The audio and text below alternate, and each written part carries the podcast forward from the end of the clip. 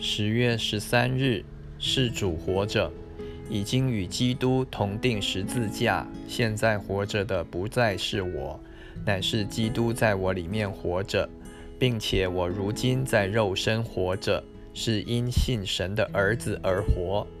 路加福音第二章二十节：我们如果接受主的替死，也是和他同死了，就能与他一同复活。也是经过审判的复活，永远活在神的面前，成为一个信徒、无罪的新人，是在基督里的人。旧事已过，旧的人也与主同定死了。罗马书第六章第六节：现在活着的就不是以前的我，以前的那个人乃是另一个人了。这是我们自己没有资格做的。也不能做的，只有基督能，所以只因有基督在我们里面活着。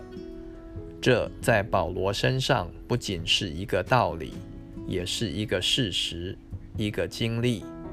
唯独这样，才能真正在神面前活着，是神所要求的那个人。神不让我们仍是以前的那个我，那个旧人活着。那个救我是神所定罪的，活着也是死的，在神面前毫无价值，毫无意义。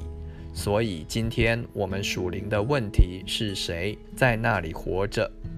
谁活在我们里面？是基督呢，或仍然是我自己？如果仍是我自己，那就不能讨神喜悦，也做不出什么好的事来。从我们自己出来的，根本没有良善，只是罪恶、败坏、污秽。只有让基督在我们里面活着，才是活在神的旨意之中。